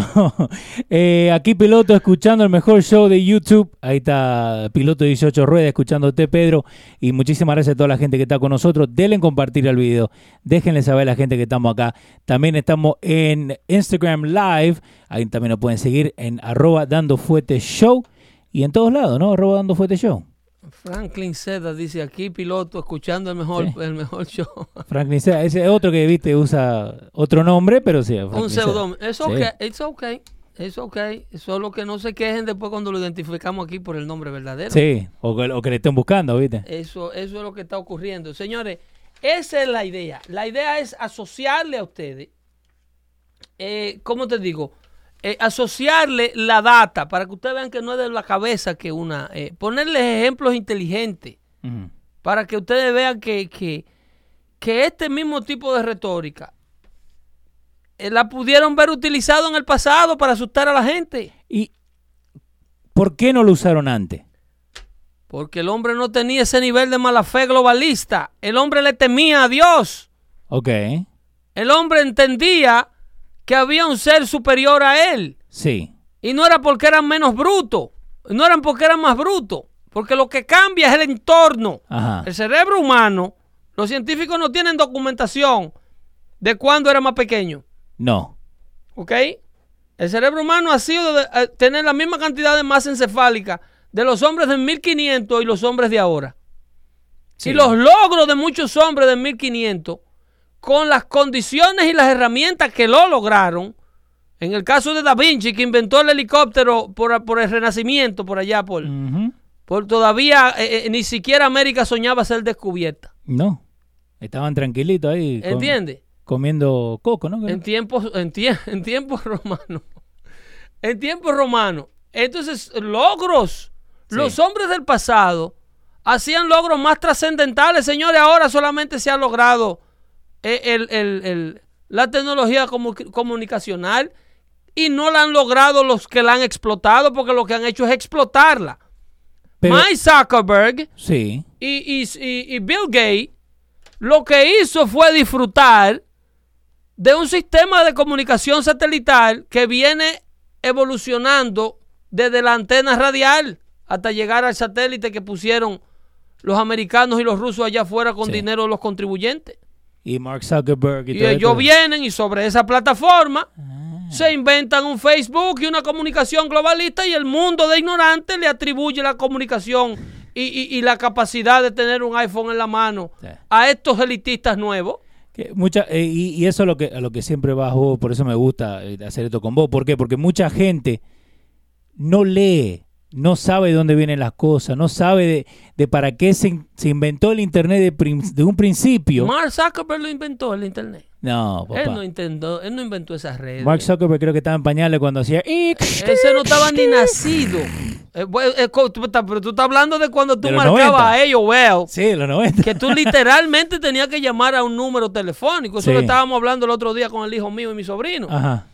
de cuando que nosotros, la generación X, el que tiene qui- 40 años, ha podido ver la entrada y la salida de toda tecnología que se, la que se está viviendo en la época y la que los milenios no vivieron. Sí. Un millennium no te puede hablar del funcionamiento de un beeper, la importancia que tenía un beeper, que todavía los médicos lo usan. No le entra en la cabeza tampoco. Eh, pero no saben Ajá. que la tecnología del beeper es lo que se importa al teléfono celular con el sistema de identificación de números. Ujú. Porque un beeper eso era lo que hacía. Sí. Tú a través del beeper agarraba una línea de tierra y se la mandaba a una gente que andaba deambulando y le dabas el número del teléfono a donde tú querías que él te regresara esa llamada. Sí. Que hasta el día de hoy lo- los doctores siguen usando Los eso. doctores y los bomberos y un sinnúmero de personas que está un call usan beepers. Sí. Y eso después vino en reloj. Yo tenía uno, un reloj que eso había que enseñárselo a la gente. En un reloj Casio. Sí. Sí, venía ese así. Los relojes inteligentes, loco. Sí. Que son los relojes de ahora. Sí. Los beepers venían en reloj. Esa no la tengo, que los vipers venían. Pero en reloj. claro, yo tenía un reloj Casio que era beeper. Pasaba el número y te daban... eh, había un servicio que te permitía mandar texto. Ah, y eso- los eso me acuerdo, sí. textos de ahora que están incorporados al teléfono celular Sí. Eran textos que se pasaban los beepers. Y la mujer te mandaba un texto que te dabas eh, 15 characters, que tú, te acuerdas que en principio, cuando los teléfonos celulares eran análogos, los textos eran contados. Sí. ¿Ok? Sí, señor. Entonces te daban como 15 textos y la mujer Mm. te ponía, trae leche que se acabó. Rápido. 9-11. Eh, no, ¿Entiendes? Pero te daban textos, te Sí, daban sí, characters. De hecho, ese reloj Casio era hasta control remoto, tenía la frecuencia de los control remotos para los televisores universales. Lo vamos a tener que buscar. ¿eh? Ese- Ese- era un eh, clásico. No tengo el reloj ese de Casio, no pero te sé creo. qué se me hizo ese reloj. Hay que buscarlo, tiene que estar por Eh, ahí. Eh, eh, dice todos los nows, Todos los años. todos los años. No, No, que mu- mucho- porque eh, tú sabes que now, Ajá. ¿qué es un now? Como now, de ahora. No, en, español. No, no sé. Así era que el almirante describía los las embarcaciones. Now. Naos, los naos. So, un nao es una embarcación. Ah, mira. ¿eh? Sí, el, eh, los naos de, de las, de nuestras embarcaciones Sí, vienen siendo. ¿Tú has visto las yolitas que tienen los cruceros? sí. Sí, el, el- sí, sí. Que mismo. bajan de emergencia si Sí. se está hundiendo la del Titanic. Eso es un nao. Eh, ah, mira. La Eh, puta madre, cómo estamos. ¿Entiendes? Yo pensé que él había escrito eso. No, Eso dice, es- todos los años le cambian el nombre a la bacteria en la Florida para dramatizar y hacer publicidad de esto. Eh, este año le pusieron Red Tide. Ya lo sabe. Antonio Loaiza, muchísimas Y gracias. al, y, al, y al calentamiento también, porque el calentamiento no se llamaba eh, climate change. El niño le había puesto una vez. No, se llamaba global warming. Eso, sí. y sí. como ese era un nombre que perdía público, pues tú, cuando tú le salías con eso a la gente, de coño. ¿Cómo global warming me estoy cagando de frío? ¿Entiendes? Entonces, en este plan de París, eh, supuestamente, de acuerdo al ritmo que vamos, estamos quedando cortos para evitar que el planeta Ajá, suba 3.5 grados Fahrenheit en 100 años. sí. Que Ok. muchos, bueno, ninguno de nosotros vamos a estar Que, vivos. que los países no están haciendo las cosas del lugar para evitar que este calentamiento se dé. Eso es lo que dice este informe nuevo. En CNN. Eh, no, eso es la comunidad científica. Porque es que Oh. CNN es solamente uno del corillo. ¿Tienen corillo también? CNN es una sola voz. Ajá. Tú tienes a CNN, tú tienes a Al Jazeera, Sí. por allá por Asia. Tú tienes a, a- aquí a Univision, a Bueno. para los hispanos en los Estados Unidos. Bueno. Tú tienes CNN en español en el resto de Latinoamérica. CNN. ¿eh? Tú tienes a Televisa por ahí vendiendo novelas y distrayendo gente Sí. y haciéndole creer a todo el mundo que todos los mexicanos tienen 6 pies 4 pulgadas. ¿Eh? Y Que la mayoría de esos y que hablan un castellano perfecto. Supuestamente. La BBC, está Eh. diciendo Carlos Quesada ahí. Eh, Jesús, tu mejor amigo, dice, ¿qué malo tiene lo que hace, hace con H y con C? Mark, usar una señal que tú puedas usar, Pedro. Inventate algo a ver a dónde llegas, malo Trump que no paga taxes.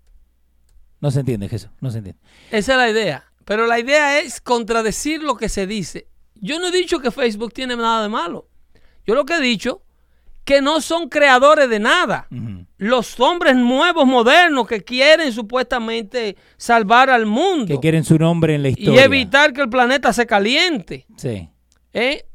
Comparado a un Alexander Hamilton que en el 1930 y tanto te inventa la cura de todo tipo de infección, el tratamiento a todo tipo de infección que el hombre todavía hoy no puede prescindir y no le ha encontrado un sustituto similar. No. ¿eh? se llama penicilina, que la inventa él con sus ojos, observando un melón que se le pudrió un día que llegó del trabajo y dejó los trastes sucios luego de unas vacaciones y fue a su laboratorio y en los trastes había una alga negra que se estaba comiendo una alga blanca. Y el alga blanca la producía un melón y mataba a la negra.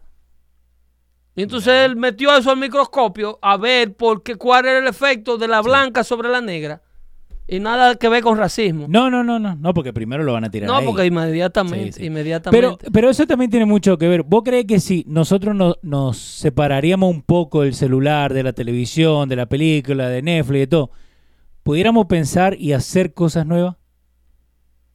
¿Vos crees que, que nosotros podemos inventar cosas nuevas? Que tenemos la, la- la misma habilidad que esta gente, eh, Da Vinci, cuando ni había luz, porque era todo, viste, a, a- a- a vela, como dijiste recién. Si nosotros nos separamos un poquito del celular, un poquito de la computadora, un poquito del televisor, maybe podemos hacer algo así. Eh, sí, si dejamos de ser distraídos. Y, y- y aparecen necesidades nuevas. Porque el Ah. gran problema con las generaciones, los famosos millennium, es que los millennium han sido cargados y han sido educados sobre la comodidad. Y te van a aparecer tres que van a decir, no, Pedro, porque yo pagué mi propia universidad. Yo sé". Bueno, Eh, lo pagaron. Dale. ¿Entiendes? Dale. el millennium ha sido cargado como la nata sobre la leche y se le ha proveído todo, se le ha creado un ambiente de progreso, el cual ellos subestiman. Porque inclusive las escrituras dicen que la maldición más grande del hombre es no tener necesidad. De la necesidad es que vienen las invenciones, Eh, Henrik, las innovaciones. sí, Henrik do- do- 2015 está diciendo, y para la calvicie, Leo, no parece un inventor. No, no parece, estoy pelado. Es que esa vaina no es necesario, loco. Nada, pelate nada más. Desafortunadamente, muchas de estas personas no quieren salir de su zona de comfort y argumentan cualquier cosa para seguir en el error. Nos está diciendo César eh, Rubel Riff, ahí en, en, eh, en YouTube. Ahora, Claudio Alba nos está diciendo, Claudio Alba, ¿qué podemos esperar en el G20? Absolutamente nada. ¿Cómo que? Pero, Soluciones a los problemas globales, Ok, pero ¿para a los problemas personales que padecemos nosotros, pero ¿para qué se juntan entonces? O para gastar el dinero de los contribuyentes de los países respectivos a ¿para comer, a Se bistec. juntan. Claro, para hacer bulto. ¿Sabe lo, sabe lo que dijo el presidente de Argentina? Porque, volviendo a lo del fútbol un poquito, ¿no? Hasta el mismo presidente de Argentina tuvo que tener una conferencia de prensa para decir lo que pasó el sábado y el domingo, porque hubieron dos días de disturbio, ¿no? Y con lo que empieza, oh no, pero viene Trump y hemos firmado poder exportar la carne argentina la primera vez en 15 años. No tiene nada que ver con el fútbol, no tiene nada que ver con, con los delincuentes que todo lo que hicieron. con- con el país que se le está cayendo encima. Sí. Con, que no se puede salir a la calle con un teléfono celular sin que te quieran matar. se enfocan en eso, en que podemos exportar carne a Estados Unidos. Lo que pasa con la marihuana legal. Entonces después tú escuchas a esta gente de la izquierda que no quieren saber del capitalismo y que, eh, señor, el dinero, follow the money. Yeah. Eso de la marihuana legal Follow sigue con la no responde a nada que ver con que el niño no caiga preso. No. De que la gente tenga, que el Estado tenga más dinero y que pueda arreglar carreteras. Ese dinero va para el bolsillo de un sinnúmero de empresas que vendían cigarrillos antes, como la Phyllis Morris, Sí. y ha visto la venta del cigarrillo. Ustedes van a ver la marihuana. La República Dominicana, en lugar de exportar puros y tabaco, va a exportar leño y marihuana. Y todos los Sí. países tropicales eso es lo que van a hacer. No, y ahora se están metiendo en eso. Pero eso, Esa es la industria. lo que vos dijiste es follow the money, ¿no? Y vamos a volver un poquito a lo de fútbol. El viernes. Pues, el el partido era, el juego era el sábado a las 3 de la tarde. El viernes a las 10 de la noche llegan con orden de captura a uno de los cabecillas de la barra brava de River, right? Se llaman los borrachos del tablón. ¿Cómo? Pues tienen, tienen grupos. No, tiene nombre, toda asociación y todo, ¿no? Tiene su, su, Sí. su branch. Entonces lo encuentran al gordito este que tiene orden de captura, que tiene orden de captura, que tiene orden que no puede entrar a la cancha, pero tienen un, un 100 mil de fotos del estado de la cancha, un, right? terro- un terrorista. ¿ok? Es un terrorista. Lo encuentran con 300 entradas, 300 entradas, ¿ok? Imprimidas a nombre de gente que está en la universidad pero que vive afuera, siendo argentino, ¿ok? Follow the money. También lo encuentran con 7 millones de pesos argentinos en efectivo en su casa. Follow the money. 150 mil dólares en efectivo. ¿De dónde vino toda esa plata? De venta de droga, de reventa de entradas. Y la mayoría del que tú crees que se echa la trompa con otro dentro del estadio, tú crees que está sobrio. No, para nada. Y cuando tú logras reunir entre esas entradas a un grupo de clientes que van supuestamente a aporrear a su equipo, ahí está el mayor mercado de venta de estupefacientes. Esos 300 que entraron. Ahí hay policía. Sí. Oh, no. Ahí hay árbitro. Ahora Ahí hay, gente de la, ahí hay gente de la FIFA. Ta madre, tenemos que hacer dando fuerte con futboleo. ah, Eh, los policías, right? So, esto, esto es lo que termina pasando. Viene el bus del equipo de Boca, right? Está todo custodiado por la policía. Entonces llega un momento donde tiene que hacer una derecha, right? Entonces lo que siempre hacen es sacar la gente de ahí. el equipo del rival, tú te El refieres. equipo rival, sí. Entonces sacan la gente local de ahí para que pueda ese bus dar la vuelta. ¿Qué pasó? La policía se olvidó de hacer eso. Nunca le avisaron que venía el bus. Hedrix Pérez dice, Pedro, no te desaparezca todo el mes de diciembre. No, no, no, vamos a estar acá. No. Estamos, estamos ahí hablando para hacer algo. Solamente vamos a pausar, obviamente, el Sí. 25 que cae. Creo que martes. Bueno, el 25 obviamente... No, pero la, la gente entiende. La gente eh, entiende. Pero no, estamos tratando de, de, de cubrir los espacios. Sí, el 25 es. ¿eh? Este buscamos, buscamos bien, ¿no? Porque no me, no me he fijado. El calendario ahí al aire. Allá abajo, pum. Eh, el 25 es un martes Un martes. y el primero es un martes también. El- Entonces, ese martes no Pero el viernes, el, el jueves estar. 27 El jueves sí. hay show. Sí, sí, sí, lo hacemos. No hay drama. Sí. Eh, pero entonces, para terminar con esto de Boca River, no. La misma policía le habían pagado para que dejara a esa gente ahí. Para entre esa multitud de 500, los 300 que quedaron afuera eran los que estaban tirando las piedras. Eran los que estaban tirando el gas. Boicoteando, Exactamente. boicoteando. Todo planificadito. Obvio. Todo Obvio. planificadito. Y, la plata está, esa plata es el Follow payroll. the money de arriba abajo. Porque pay- toda esa gente que están los borrachos del tablón trabajan para River Plate. Tienen algún tipo de, de puesto. Directamente. Venden aunque sea helado adentro. El cabecilla en este momento de la barra de Boca, right? Este otro equipo, no el, mi, mi equipo. Pero es que eso no, eh, óyeme, eso no está en el pueblo. No, Ese nivel de corrupción. gente, no, pero que ese nivel de. Sí, pero para que haya Ah. gente corrupta, el corrupto no sabe producir para sí mismo. no, no, no, eso viene de arriba. ¿Entiendes? Si no hay eh, a nivel la Liga de Fútbol Argentina Sí, o la, la FIFA en Argentina, tiene que ser una, una cloaca. es. Tiene que ser una cloaca porque Es. que no se supone que ellos puedan eh, dejarse. El, es que el burgo, el pueblo, Mm. como el, el gueto, Sí. no tiene la capacidad de No, no, organizarse la- así. las villas. Así no son tiene, eso es como el narcotráfico aquí. Sí. En esa frontera mexicana hay senadores y legisladores que la campaña la corren y se lo han demostrado a cada rato. Y La foto campaña la corre el dinero del narcotráfico. Y hay sheriff y de todo comprado. ¿Vos sabés por qué Maradona está en Sinaloa ahora trabajando? Y nada más se necesita uno. Tú Ajá. tienes mil, mil guardias de la, de la patrulla fronteriza. Sí. Y tú nada más necesitas uno. Que le avise al otro. Estamos en tal sitio a las 8. Sí. Pasa la droga a las 10. Obvio. Eso es todo lo que se necesita para tú envenenar una población completa. Pero, eh, eh, ¿y el, Tú sabes lo que coge un saco de metanfetamina. el fentanyl? El féntano Sí. también, que está matando, señora, aquí Mi- está muriendo 65 personas al día. Mirándolo nomás te mata. Eh, muy buena pregunta, Leo. Denny Puntiel nos está viendo, he venido haciéndome Esa, esa, sí es pregunta. buena, esa. Denny Puntiel. De, De Brooklyn. Brooklyn. Sí, sí, sí. Where Brooklyn at? Esa es. Brooklyn está en las lejanas tierras de Sí, New no, York yo City. sé, es el chiste que le digo a Speedy porque tiene una canción de Where Brooklyn at. Bueno, anyway. Eh, pero, eh, pero es eso. Eh, y la gente está diciendo el show lunes y los jueves. Entiendan. Entonces, ¿tú crees que yo te estaba aclarando la localidad de Brooklyn? No, no, yo ¿En sé dónde queda, boludo. Oh, eh, mire, Carlos Molina Huevín, hay que felicitarlo. Va a hacer un anuncio. ¿Va a hacer un Va a anuncio? hacer un anuncio pronto. Ok, está bien. Carlos Molina, enhorabuena, Molina. Sí, nos lo felicitamos Eh, y la puerta está abierta. Que está yendo quiera. bien a Molina. Me Ojalá. gusta, me gusta. Hablé con él esta mañana y no me contó. Como Aquí a la está mal. ojalá y se le mate, pero que no es de Luis, yo soy el que estoy de hablador aquí. Ah, Pero nada, nada más estoy diciendo que a Molina le está yendo bien. sí, no, me, me gusta que- que le vaya bien. Que felicidades para él. Eh, y, bueno. sí, El, el- dicen porque el jueves y a martes es mucho tiempo. Bueno, no hay problema. Síganos acá. Acuérdense que pueden comprar la camiseta oficial de Dando Fuete en los radios. y vamos a estar disponibles en Twitter. Vamos ahí Sí. en, en nuestra página de Twitter de Pedro el Filósofo 1. Eh, mándenos sus inquietudes y sus cosas. Suban sus videos, que yo lo abro. Casi todo lo abro. Sí. En su gran mayoría. Y, y voy a los links que me mandan. Y saco muchísima idea para el show. Porque es eso también. Y, y también para la- por eso pusimos la, el, eh, las llamadas, para que la gente también nos llame y sean parte del show. Como Mónica, viste, que no que se pase ahí en el YouTube, que que nos se llame. le quiere a Mónica. Sí. A Mónica se le quiere. eh, pero yo creo que no vamos a poder. eh, eh, Ajá. este, pero no se preocupe, Mónica. Usted es querida. Siga cuidando el planeta. Sí, sí. que sí. yo seguiré tratando de abrirle los ojos.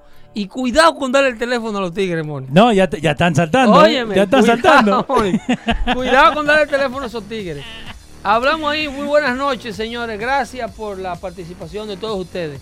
Dale. Y nos vemos el próximo jueves. Sí, el próximo jueves. En el mismo horario, dando fuerte. Bien. 5, 7, 30 Eastern Time. Trataremos de estar puntuales. ¿ok? Sí, sí. sí. Buenas noches. Bye bye.